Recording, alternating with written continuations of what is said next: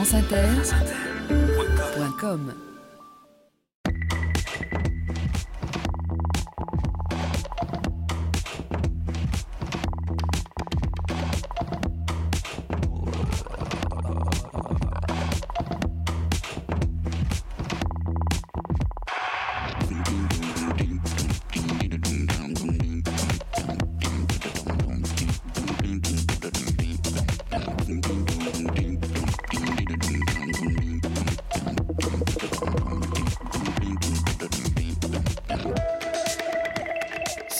épaules de Darwin, Jean-Claude Amezen.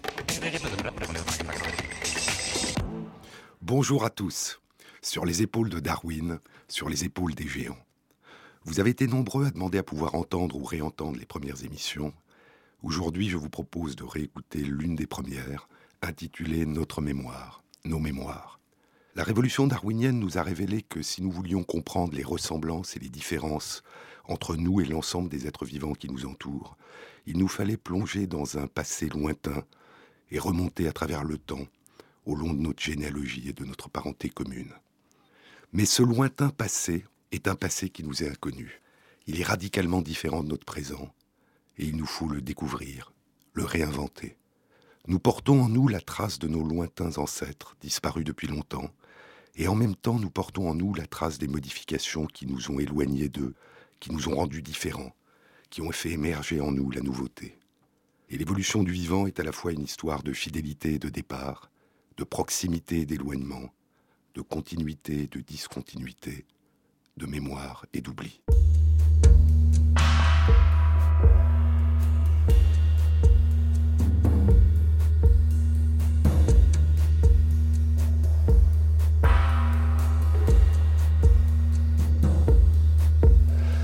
Cette mémoire inscrite en nous, nous devons la découvrir. Nous la portons, mais nous ne la connaissons pas. Nous ne la ressentons pas. Et puis un jour, au cours de la longue évolution du vivant, la mémoire se transforme. La mémoire devient différente, nouvelle. C'est l'apparition de la conscience.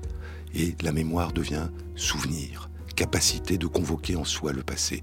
Et Darwin était fasciné par l'émergence de la conscience. Il pensait que l'émergence chez des animaux de la conscience était aussi mystérieuse que l'émergence de la vie euh, il y a très longtemps. Ces différentes formes de mémoire, celle qui est inscrite en nous mais que nous ne connaissons pas, et puis celle qui nous permet de nous souvenir, il y a un moment où Darwin va les explorer ensemble. C'est l'été 1838, le mois d'août 1838. Il a 29 ans. Ça fait deux ans qu'il est revenu en Angleterre de son long voyage autour du monde. Et il est en train d'écrire en même temps trois séries de carnets secrets. Il y a les carnets secrets qu'il a appelés les lois de la vie, et dans lesquels il se penche sur ce qu'il appelle le long écoulement des âges, les centaines de millions d'années. Nous savons aujourd'hui les 3-4 milliards d'années d'évolution de la vie. Il dessine l'arbre de vie. Et puis, il vient de commencer un autre carnet, le carnet N, qu'il appelle interrogation métaphysique. D'où vient la conscience? Est-ce qu'un chien a une conscience? Est-ce que notre conscience est simplement le produit de notre corps? Et puis, ce mois d'août, il commence un autre écrit, ses souvenirs d'enfance. Il les intitule Vie. Il est en train de plonger non pas dans des milliards d'années, mais il est en train de plonger dans sept ans. Et il essaye de se souvenir, de se rappeler. Et il s'aperçoit, lui qui explore des étendues de temps si longues, que ces sept années de sa vie sont assez obscures. Il y a des choses dont il se souvient mal. Il se souvient très peu, presque pas, dit-il, de sa mère qui est morte alors qu'il avait à peine un peu plus de huit ans. Peut-être, dit-il, parce qu'elle était invalide et que son souvenir est douloureux. Peut-être parce que ses sœurs avaient décidé de ne pas en parler. Et il s'interroge sur la mémoire. Qu'est-ce que la mémoire? Qu'est-ce que cette capacité que nous avons d'inscrire en nous un passé disparu? Quel est ce moi en nous qui dit je et se transforme en permanence? Gardant le souvenir de notre identité alors que nous nous transformons. Qu'est-ce que la mémoire? C'est ce que nous allons découvrir aujourd'hui.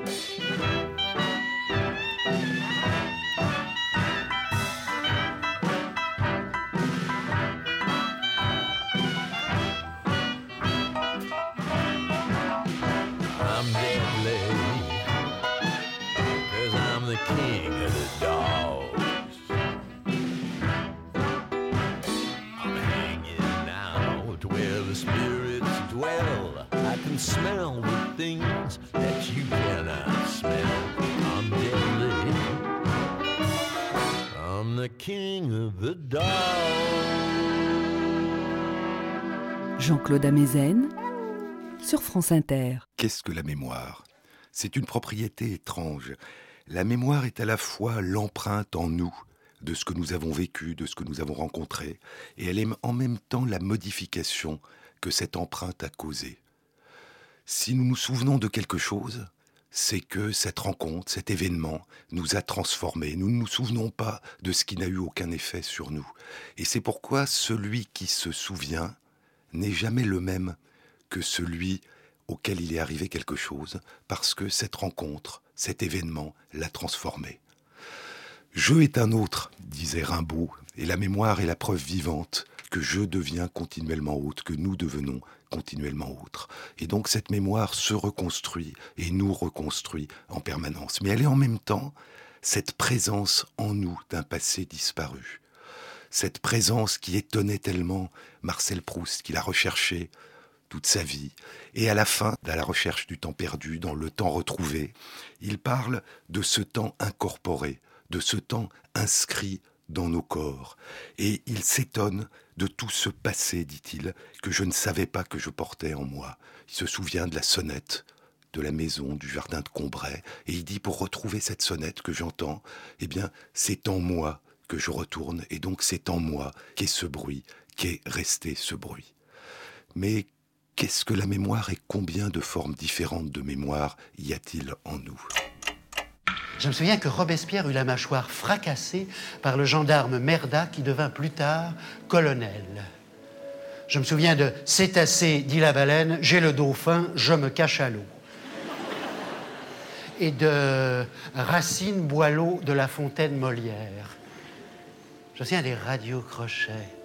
Je me souviens que Marina Vladi est la sœur de Dilversois et qu'elles sont les filles du peintre Poliakov. Je me souviens des films avec le chien Rintintin, et aussi de ceux avec Shirley Temple, et aussi des poésies de Minou Drouet. Je me souviens du scandale des balais roses dans lequel fut compromis le président de la Chambre, André Le Troquer. Je me souviens de Où vas-tu, Basile, sur ton blanc cheval perché? Et de la petite diligence et de j'ai pas tué, j'ai pas volé, mais j'ai pas cru ma mère. Je me souviens, ma mère. Je me souviens de la feuille d'impôt de Chaban Delmas. Sur les épaules de Darwin, Jean-Claude. Je me souviens de Georges Perec, dit et joué par Samy Frey. Combien de formes différentes de mémoire avons-nous en, en nous-mêmes Et combien de formes différentes peuvent coexister? Il y a la mémoire consciente. On sait qu'on a vécu quelque chose. Euh, la mémoire qu'on peut dire, qu'on appelle la mémoire déclarative. Et cette mémoire elle-même est composée d'une mémoire des faits. Je me souviens de ceci, de cela, qu'on appelle la mémoire sémantique, et puis d'une autre forme de mémoire très importante, qui est la mémoire du contexte, où ça s'est passé, quand, comment, ce qu'on appelle la mémoire épisodique. Ce sont des mémoires conscientes, mais il y a toute une série de mémoires qui nous deviennent inconscientes, ce qu'on appelle la mémoire procédurale. On a appris à conduire, à faire de la bicyclette, à nager. On se souvient qu'on a appris, mais on fait les choses sans avoir besoin et sans même faire appel à notre mémoire consciente. On les fait de manière automatique. Et puis il y a même une forme de mémoire essentielle pour nous, dont on a oublié qu'on l'a appris, comment on l'a appris? C'est la mémoire de la langue que nous parlons, de notre langue maternelle. Et peut-être que si nous considérons que c'est notre langue, c'est justement parce que nous avons oublié qu'un jour nous l'avons appris. Un jour, ça n'était pas encore notre langue. Il y a certains accidents, certaines maladies qui révèlent la dissociation possible de ces mémoires, qui révèlent le fait qu'elles sont parcellaires, différentes. Il y a des cas où on ne se souvient pas de qui on est, mais on se souvient, on sait faire tout ce qu'on a appris avant. ¿Sabes quién soy? No sé quién. Tu veux manger, il faut venir à table. D'après ces relevés, je pense que je pense que je devrais être plus près de la côte. Qui a fait ça? C'est toi qui as fait ces nœuds? Alors ça commence à revenir. Non, non, ça commence pas à revenir. Ça revient pas. Les nœuds, c'est comme le reste. Il y avait un bout de corde, j'ai pondu ça. C'est pareil pour un tas de trucs. Je sais lire, je sais écrire, additionner, soustraire, faire le café, mélanger un jeu de cartes, mettre les pièces oui, sur ça revient, mais... Non, putain, ça revient pas Rien ne revient, j'ai beau essayer Sans résultat, je tourne en rond comme un aveugle Tu dois reprendre des forces. Ça reviendra plus tard. Et si ça revenait jamais? On va accoster demain et je n'ai aucune identité, je suis personne. La mémoire dans la peau, un film de Doug Liebman avec Matt Damon. Le héros ne sait plus qui il est, mais il se souvient, il sait faire tout ce qu'il a appris auparavant et dont il ne se souvient pas. Et puis il y a d'autres formes de dissociation de la mémoire. Il y a une petite région dans le cerveau, l'hippocampe, qui joue un rôle crucial dans l'inscription en nous des souvenirs qui vont être durables.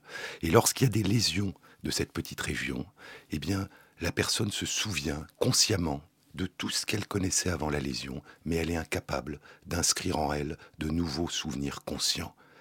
Et puis, il y a souvent, bien qu'il y ait cette incapacité à inscrire consciemment des souvenirs, il persiste une capacité à apprendre, à faire de la bicyclette, à faire euh, ce dont parle le héros de la mémoire dans la peau. Simplement, on ne se souvient pas du tout qu'on l'a appris.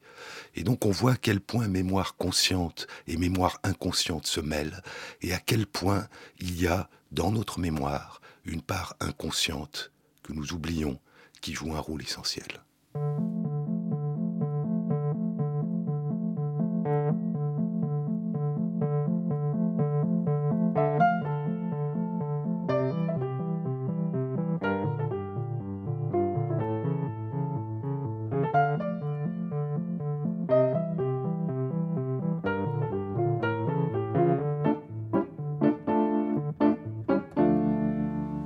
C'est pas facile.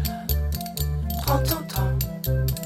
Prends ton temps. Prends ton temps d'abord. Tu es mon ami. Mon meilleur ami. Prends ton temps. Prends ton temps d'abord. Ah, ah. Ah. Tu fais ami avec des Lucie. Oh, je ne peux pas dire que cette chose m'étonne. Choses disent nous restent cachées. On t'a appelé pour nous les expliquer. Yes, you've been called to tell us what they mean. It's a plot though. I told you so. I'm wising up, I'm wising up to them. They seem like good friends, best friends. But I'm wising up, I'm wising up to them.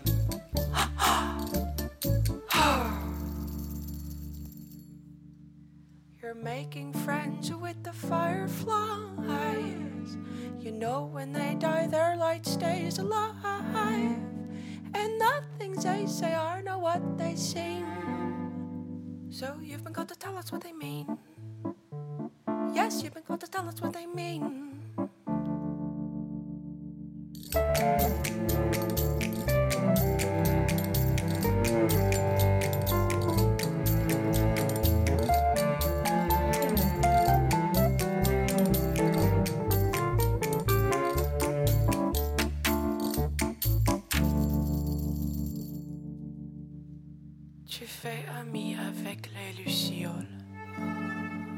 Je ne peux pas dire que cette chose m'étonne. Mais les choses qu'elles disent nous restent cachées. On t'a appelé pour nous les expliquer. Yes, you've been got to tell us what they mean. Yes, you've been got to tell us what they mean. Yes, you've been got to tell us what they mean.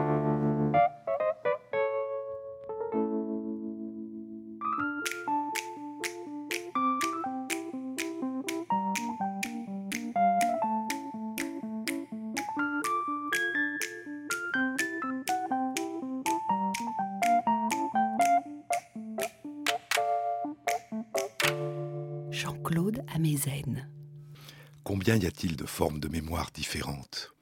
Il y a la mémoire à court terme, celle qu'on ne retient que quelques minutes ou quelques heures, un numéro de téléphone qu'on a entendu et puis il disparaît. Et puis il y a la mémoire durable, celle qui peut durer très longtemps, qui peut persister toute la vie, la mémoire à long terme. Quelle est la différence entre ces deux mémoires? Comment est-ce qu'elles s'inscrivent en nous? Pour comprendre, remontons un peu dans le passé. En 1939, un jeune garçon âgé de 10 ans quitte l'Autriche nazie avec son frère, avec son grand frère, et part aux États-Unis.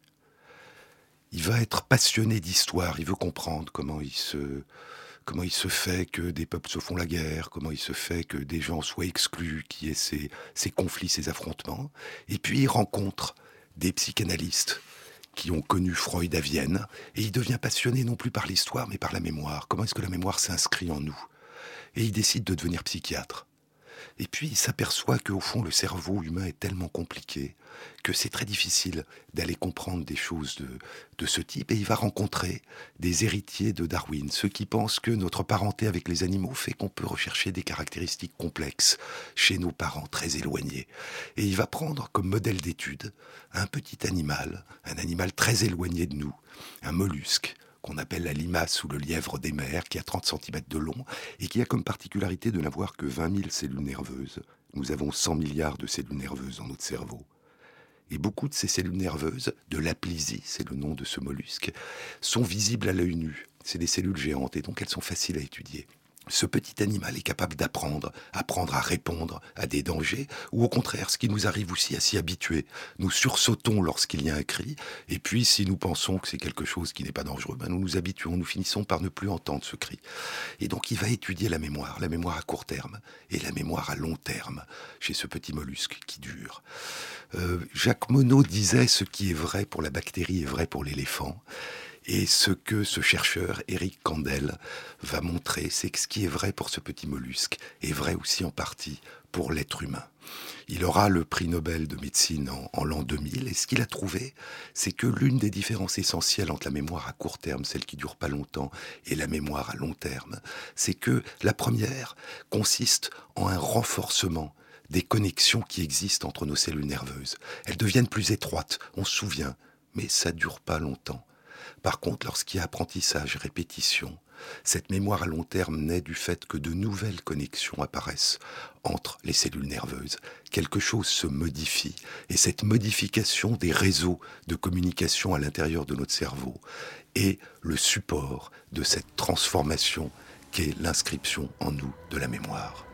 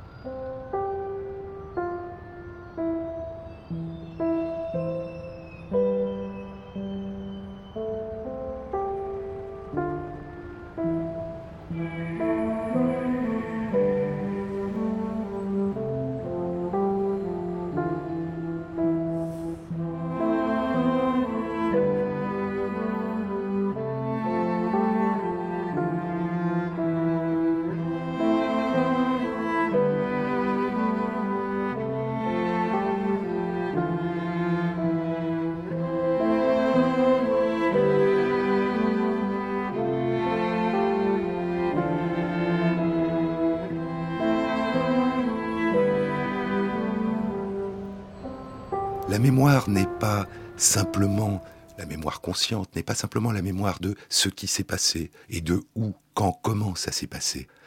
La mémoire sémantique et épisodique. Il y a une autre dimension essentielle. Ça m'est arrivé. Un sentiment de familiarité, un sentiment d'authenticité. Je vous parlais de ce moment l'été 1838 où Darwin, âgé de 29 ans, commence à plonger dans ses souvenirs d'enfance. Le premier souvenir dont il se rappelle est un souvenir lorsqu'il a à peu près 4 ans. Il est sur les genoux de sa sœur Caroline, elle est en train d'éplucher une orange, et puis il voit une vache qui passe devant sa fenêtre, il sursaute, et sa sœur lui fait une entaille involontairement au menton. Il se souvient de cet épisode, il a l'entaille et la cicatrice, mais il y a quelque chose qui le dérange. Il ne se souvient pas de la douleur. Il ne se souvient pas que ça lui soit arrivé à lui. Et il se demande, est-ce que vraiment c'est un souvenir ou est-ce qu'on me l'a raconté? Et c'est parce qu'on me l'a raconté que j'ai fini par croire que je me souviens de ce qui est arrivé. Et il dit ceci, il pose une question très intéressante, qu'est-ce qui se passe quand le souvenir rationnel de ce qui est arrivé, de comment c'est arrivé, n'est pas associé à ce sentiment de familiarité, d'authenticité. Je me souviens, c'était moi. Il y a des cas où les deux sont dissociés. Et un des cas les plus spectaculaires, qui arrive souvent, qui vous est sans doute arrivé, c'est ce qu'on appelle la sensation déjà vu. Vous arrivez quelque part vous voyez un visage et vous dites ⁇ je connais, je reconnais ⁇ Et en fait, c'est simplement ce sentiment de familiarité qui revient. En fait, il n'y a pas de mémoire, c'est la première fois. Et donc on peut croire qu'on se souvient tout simplement parce qu'on ressent cette émotion. Et puis à l'inverse, dans des cas très rares, des accidents, des maladies, et à ce moment, ce qui survient, c'est qu'une personne va reconnaître le visage de sa femme, de son mari, de son père, de sa mère, de son frère, de sa sœur, mais ne va pas ressentir ce sentiment de familiarité. Et la personne va en déduire que si elle reconnaît mais qu'elle ne ressent rien, c'est que ça n'est pas la même personne. C'est un imposteur, c'est quelqu'un qui a pris sa place. Et donc on voit à quel point la complexité de notre mémoire fait sa richesse, mais fait aussi sa fragilité la possibilité qu'elle a de s'effondrer et de tomber un peu en morceaux qui se séparent.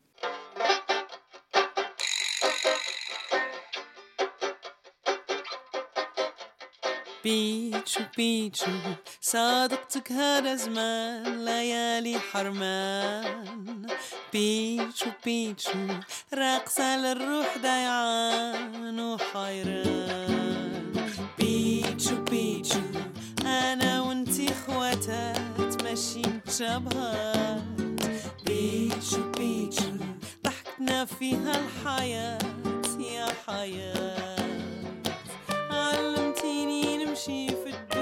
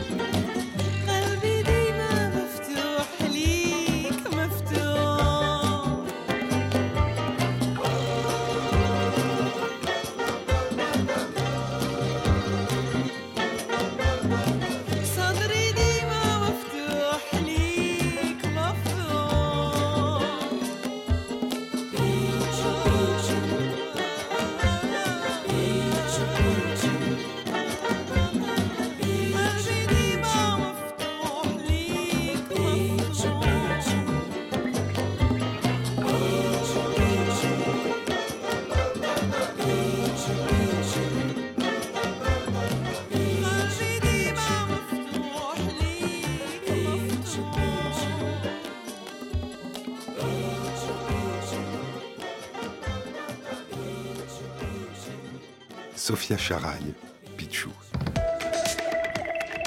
Jean-Claude Amezen. Sur France Inter. Combien y a-t-il de formes différentes de mémoire? Il y a certaines formes qui sont un peu étranges. On a vu Darwin se demander, le jeune Darwin se demandait si le souvenir qu'il avait était un souvenir qui lui était vraiment personnel ou qu'on lui avait raconté. Il y a ce qu'on appelle les souvenirs inventés.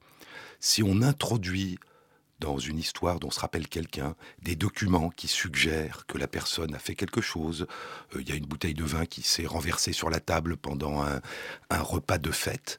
Eh bien, la, la, personne, au début étonnée, va finir devant ce caractère étrange par combler le vide, et puis par penser qu'en effet, elle l'a vraiment vécu. Il y a d'autres formes étranges de mémoire qu'on appelle la mémoire subliminale. On montre une photo à quelqu'un pendant une fraction de seconde. La personne l'a vu, mais ne sait pas qu'elle l'a vu. Et pourtant, le fait de l'avoir vu, sans s'en rappeler, sans le savoir, peut influencer ses états d'esprit ou son comportement. C'est ce qui se passe par exemple quand on fait des expériences où on va passer très rapidement, une fraction de seconde, euh, un visage effrayé ou un visage joyeux et heureux. Et puis ensuite on va montrer, et là la personne sait qu'elle voit la photo, un visage qui montre une expression neutre. Si la personne a vu juste avant, sans le savoir, un visage joyeux, elle va trouver que cette photo neutre, c'est la photo de quelqu'un qui est assez heureux. Si elle a vu un visage effrayé, elle va trouver que cette expression neutre est quelque chose qui traduit de l'inquiétude. Et donc nous sommes influencés en permanence par toute une série d'événements qui sont inscrits en nous sans que nous le sachions.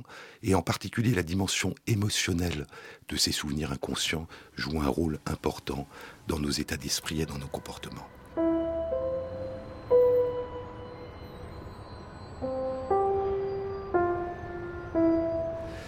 La mémoire, de manière un peu étonnante, ne se modifie, surtout que si l'on s'en sert. Il suffit de se souvenir pour qu'un souvenir puisse se modifier. Et c'est dû, des travaux récents l'ont montré, au fait que nous réinscrivons les souvenirs, ce dont nous venons de nous rappeler, dans des circuits nerveux qui sont différents de ceux dans lesquels ils se sont inscrits la première fois. Et donc mobiliser la mémoire, se souvenir de quelque chose, eh bien c'est augmenter la probabilité que cette mémoire sera transformée. Souvenir inventé, mémoire qui se transforme, il y a quelque chose de très important, on pense que la mémoire nous parle du passé, de ce qui est arrivé, de ce qui a disparu. Mais la mémoire joue un rôle extrêmement important dans notre capacité à imaginer. Nous nous servons du passé pour imaginer l'avenir, imaginer les futurs possibles. Et chez des personnes qui ont des lésions de ces petites régions qui jouent un rôle central dans la mémoire, dans le cerveau, eh bien, il peut y avoir une perte de mémoire et une altération de l'imagination, de la capacité à se projeter dans l'avenir. Et donc on voit à quel point, là encore, la mémoire nous parle autant de demain que d'hier. Et puis, il y a des phénomènes aussi surprenants a priori. On peut apprendre à oublier. On peut apprendre à oublier lors de tâches, qui vont favoriser l'oubli de certaines choses. On peut aussi apprendre à oublier lorsque les événements ont une charge traumatique, une puissance émotionnelle très importante. Et des travaux ont montré chez l'animal que on peut par exemple apprendre à une souris à avoir peur d'une lumière qui clignote. Simplement, on associe souvent cette lumière qui clignote à un danger. Et après, quand la souris voit la lumière qui clignote, elle a peur, elle pense que c'est le danger. Et puis si ensuite on la fait rencontrer souvent cette lumière qui clignote en l'absence de danger, eh bien, elle va arrêter d'avoir peur de la lumière. Ça ressemble à de l'oubli. Des travaux récents montrent que ce n'est pas de l'oubli. Lorsque la souris apprend à avoir peur de la lumière, il y a des régions, des connexions nouvelles qui se forment dans certaines régions du cerveau. Lorsqu'elle désapprend à avoir peur, de la lumière toute seule qui clignote, il y a une région supplémentaire qui va se développer. Et donc le fait qu'elle n'ait pas peur, c'est pas qu'elle a oublié qu'elle avait peur, c'est qu'elle a appris à réprimer sa peur. Et donc maintenant devant la lumière, il y a le souvenir du danger, et puis il y a quelque chose qui dit non, il ne faut pas avoir peur. Et c'est donc un phénomène complexe qui peut d'un seul coup se révéler si devant une lumière qui clignote, un autre danger apparaît. la souris va le réaliser immédiatement, l'apprendre immédiatement. Au fond, cette répression du souvenir du danger va surgir brutalement. Et d'un seul coup, la mémoire va revenir. T'as jamais des flashbacks du Liban, toi? Non. Non. Pas que je sache. Pas que tu saches? Non. Non, franchement, là-dessus, j'ai pas imprimé, c'est tout. Mon disque dur est vide. T'as vraiment rien retenu du Liban? Aucun rêve, aucun souvenir? Non, non.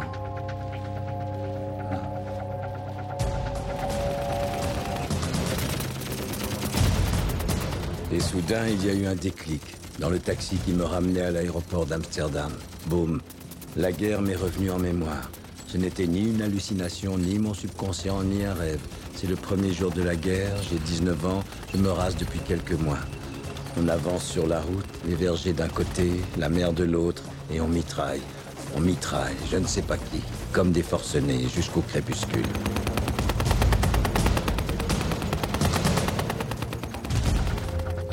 Valse avec Bachir, un très beau film d'Harry Follman. La mémoire est là, ce n'est pas de l'oubli, d'un seul coup, elle va ressurgir, ce que Freud appelait la mémoire réprimée, qui dort en nous sans que nous en soyons conscients. Mais la mémoire traumatique, elle peut soit être réprimée, ressembler à de l'oubli, prêt à réapparaître, elle peut au contraire revenir hanter en permanence. C'est ce qu'on appelle le stress post-traumatique. On a vécu un accident, on a vécu euh, un attentat, on a vécu un crime, et puis soudain, n'importe quand, le souvenir revient. Ça n'est même pas un souvenir parce qu'il est totalement présent. Il n'est pas inscrit dans la mémoire. Il n'y a rien qui dit que c'est du passé. On revit le présent de manière perpétuelle et répétée. C'est très lié, là encore, au contexte émotionnel dans lequel on a vécu cet événement. Et des traitements qui, dans les heures qui suivent, après un attentat, après un, un accident, vont diminuer l'effet des hormones de stress, vont atténuer le souvenir, non pas le faire disparaître, mais lui enlever cette charge émotionnelle inquiétante, angoissante, prégnante. Et on voit, le souvenir sera un peu atténué, mais il sera présent. Et on voit qu'on entend souvent que ça serait bien, ça serait intéressant d'avoir toujours plus de mémoire. Est-ce qu'on pourrait avoir une mémoire plus vive, plus importante? On voit qu'il y a certains cas, certains moments où la mémoire peut nous faire souffrir. Et où avoir moins de mémoire, une mémoire moins vive, peut aussi être quelque chose de souhaitable. Oh,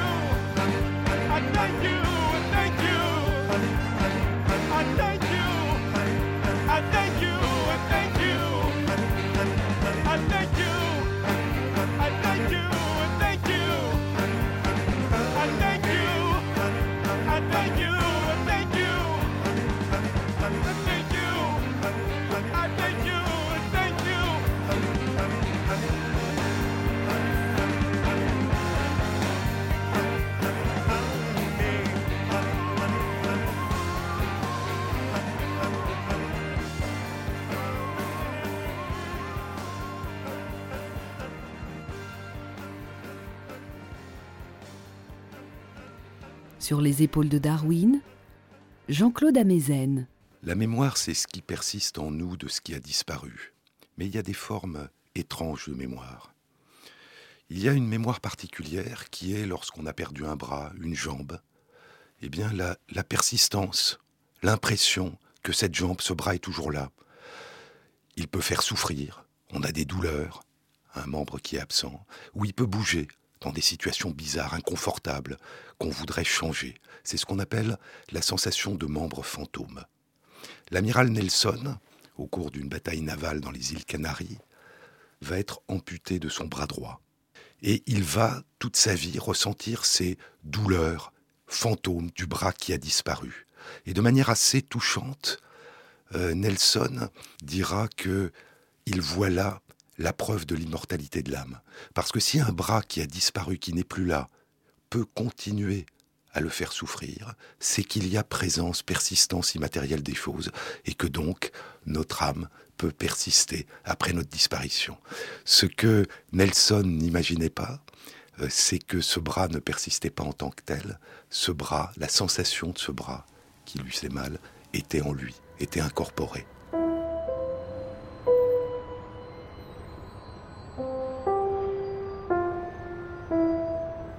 C'est une situation qui, qui est complexe. Les chercheurs, les médecins, pendant des siècles, se sont demandé comment il pouvait se faire que ce qui avait disparu puisse faire mal ou bouger. Et puis au début des années 90, un chercheur américain, Ramachandran, va découvrir une cause et va trouver un traitement. Un traitement un peu étrange. Et pour comprendre de quoi il s'agit, il faut remonter de quelques dizaines d'années dans le temps. Dans les années 1940-1950, un neurochirurgien, Penfield, opère des patients. Il enlève des lésions. Et pour vérifier qu'il ne va pas enlever une partie importante du cerveau, il stimule avec des électrodes les régions qui entourent les lésions. Et il découvre ce qui avait déjà été découvert chez des animaux. Il découvre que lorsqu'il stimule telle ou telle petite région autour de la lésion, eh bien, la personne ressent un picotement dans le bras, dans la jambe, dans la lèvre, sur le visage. Et il va s'apercevoir en fait qu'il y a à l'intérieur du cerveau des petites cartes qui sont comme la figuration de la surface du corps. Les différentes parties du corps sont représentées. C'est une carte un peu bizarre. La partie droite du corps est à sa carte dans la partie gauche, dans l'hémisphère gauche du cerveau, et réciproquement. C'est une carte bizarre parce que on dirait que la tête est en bas et les pieds sont en haut. C'est une carte surtout dans laquelle les différentes parties du corps ne sont pas représentées en proportion.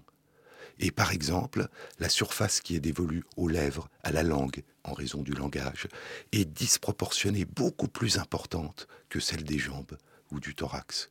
Les doigts et les mains aussi. Et, Penfield va appeler ça euh, l'homonculus, le petit homme qui est à l'intérieur du cerveau. Et on découvrira qu'il y a plusieurs cartes qui correspondent au toucher, à la vision, à l'audition, au mouvement volontaire. Ces cartes, elles bougent pendant toute notre existence. Elles ne sont pas figées. Elles se remodèlent.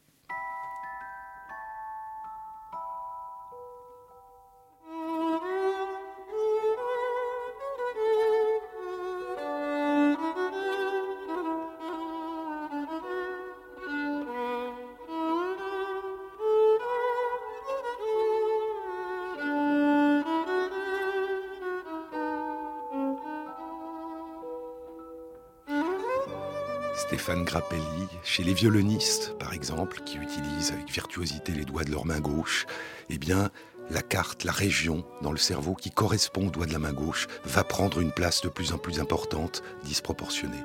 Et donc ces cartes bougent, se remodèlent en fonction de ce que nous avons vécu. Et ce que Ramachandran va penser, ce que ce chercheur va penser au début des, des années 90, c'est que peut-être les douleurs des membres fantômes, c'est que la carte la région de la carte qui correspond aux membres amputés n'a pas disparu. Il va découvrir chez certains patients que lorsqu'ils bougent les lèvres ou qu'on leur touche la lèvre, eh bien, d'un seul coup, le bras fait mal. Comme si la carte du bras s'était mélangée avec la carte des lèvres. Et donc, il va inventer un traitement qui ressemble à un tour de magicien. Euh, il construit une espèce de boîte avec un jeu de miroir à l'intérieur. Et puis la personne met son bras, qui lui reste dans la boîte. Et puis le jeu de miroir lui donne l'impression que quand elle bouge ce bras, le bras qui manque est aussi en train de bouger. Et en regardant ce bras dont la personne sait qu'elle ne l'a pas bougé, eh bien petit à petit, le membre fantôme disparaît, la douleur disparaît, le, le membre s'évanouit. Il y, a, deux types de résultats. Euh, soit la personne perd son membre fantôme pendant qu'elle est en train de, de manipuler ce bras qui n'existe plus dans les jeux de miroir, mais quand elle ressort, le membre fantôme réapparaît. Soit elle est vraiment guérie. Et au bout d'un certain nombre de séances, le membre fantôme a disparu. Et donc ce qu'on pense, qui est ce que pense Ramachandran, et c'est l'objet de recherche, c'est que la carte disparaît. Ce membre, en fait, n'a plus de correspondance et d'une certaine façon, la personne a appris à oublier ce membre. Et on voit l'importance qu'il y a dans la mémoire du phénomène, encore une fois, d'oubli. Euh, la personne réalise qu'elle a perdu ce membre. Elle oublie réellement, inconsciemment et consciemment, la présence de ce membre qui la hantait.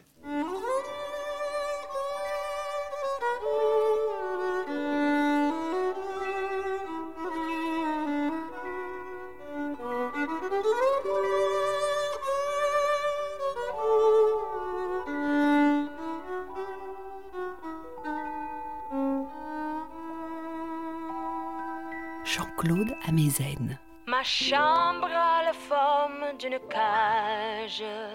Le soleil passe son bras par la fenêtre. Les chasseurs à ma porte comme les petits soldats qui veulent me prendre.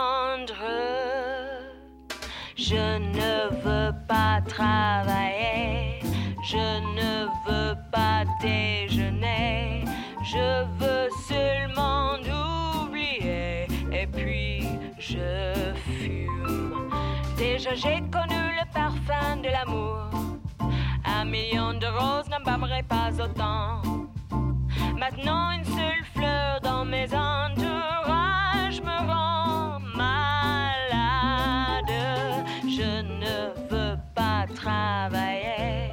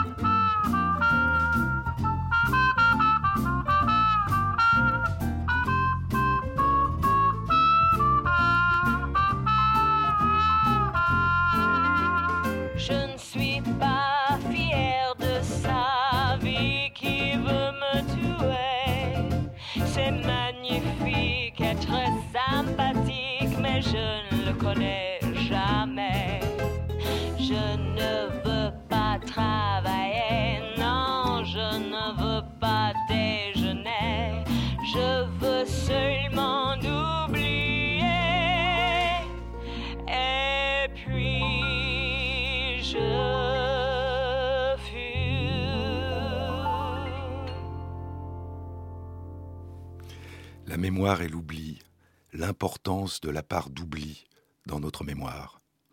Il y a un texte de, il y a une nouvelle de l'écrivain Borges qui s'intitule Founès ou la mémoire, et où le narrateur rencontre un jeune homme qui est doté d'une mémoire absolument exceptionnelle.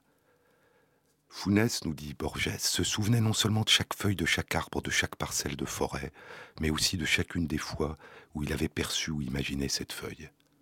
Mais cette mémoire, Borges nous montre qu'elle est handicapante, elle est, euh, elle est parfaite, mais elle empêche de penser. Elle empêche de faire des généralisations. Founès, par exemple, est incapable de penser que le même mot, chien, peut désigner tous les chiens qui sont tellement différents les uns des autres.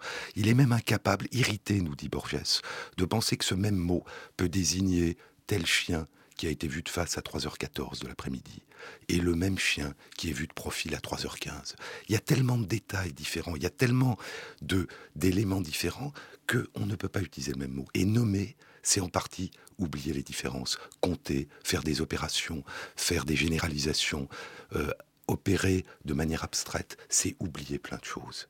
Lorsqu'on additionne une pomme et une pomme et qu'on dit que ça fait deux, on oublie toutes les différences. Lorsqu'on dit un et un font deux, on oublie de quoi on parle.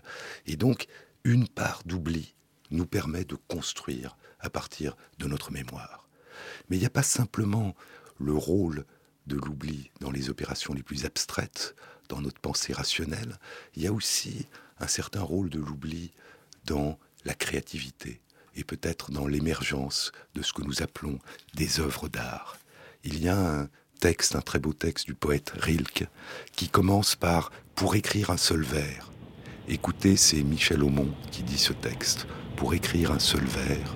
Il faut avoir vu beaucoup de villes, d'hommes et de choses. Il faut connaître les animaux. Il faut sentir comment volent les oiseaux, savoir quels mouvements font les petites fleurs en s'ouvrant le matin. Il faut pouvoir repenser à des chemins dans des régions inconnues, à des rencontres inattendues, à des départs que l'on voyait longtemps approcher, à des jours d'enfance dont le mystère ne s'est pas encore éclairci, à des matins au bord de la mer, à la mer elle-même, à des mers, à des nuits de voyage qui frémissaient très haut et volaient avec toutes les étoiles.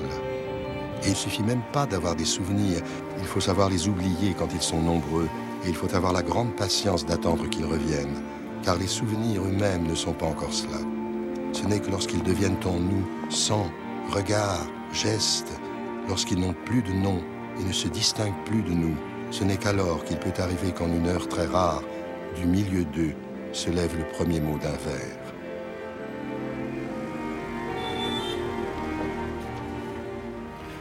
Michel Aumont disant un texte de Rilke dans Clara et moi, un film réalisé par Arnaud Villard. Il peut alors se produire qu'au cours d'une heure très rare, le premier mot d'un vers surgisse. Nous sommes faits de mémoire et d'oubli, et cet oubli joue un rôle extrêmement important dans notre capacité à nous reconstruire en permanence, à nous adapter, à changer. Mais notre mémoire n'est pas simplement notre mémoire individuelle, elle concerne les autres. Notre mémoire inclut tous les autres, non seulement ceux que nous avons rencontrés, ceux que nous avons connus, mais ceux dont on nous a parlé, euh, ceux qui nous ont précédés, ceux qui vivent très loin, ceux qui vivent plus près. Et là, l'oubli a une autre conséquence. Il y a des conflits de mémoire, il y a des effacements de mémoire. Cette mémoire collective, elle est aussi en permanence en train de se remodeler, de ressurgir. Et la mémoire de l'esclavage, des colonisations, des génocides, des massacres et des guerres est souvent un enjeu d'oubli ou de souvenir.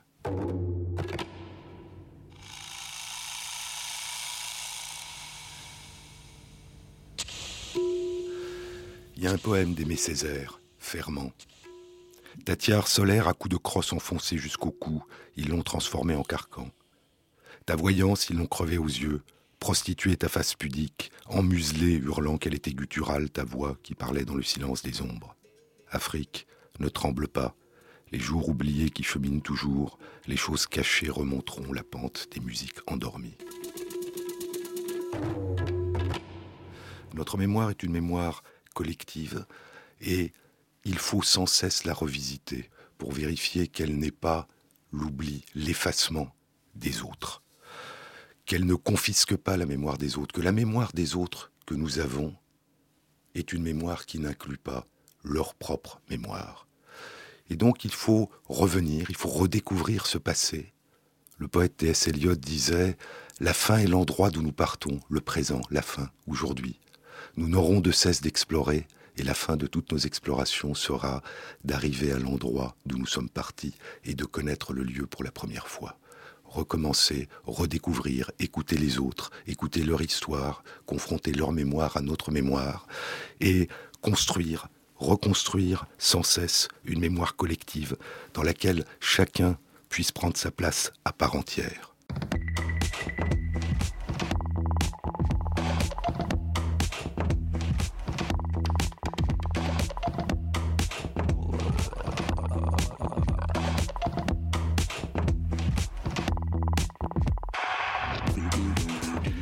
Émission été réalisée par Michel Biou avec l'aide de Philippe Vivier et Thierry Dupin pour la programmation musicale.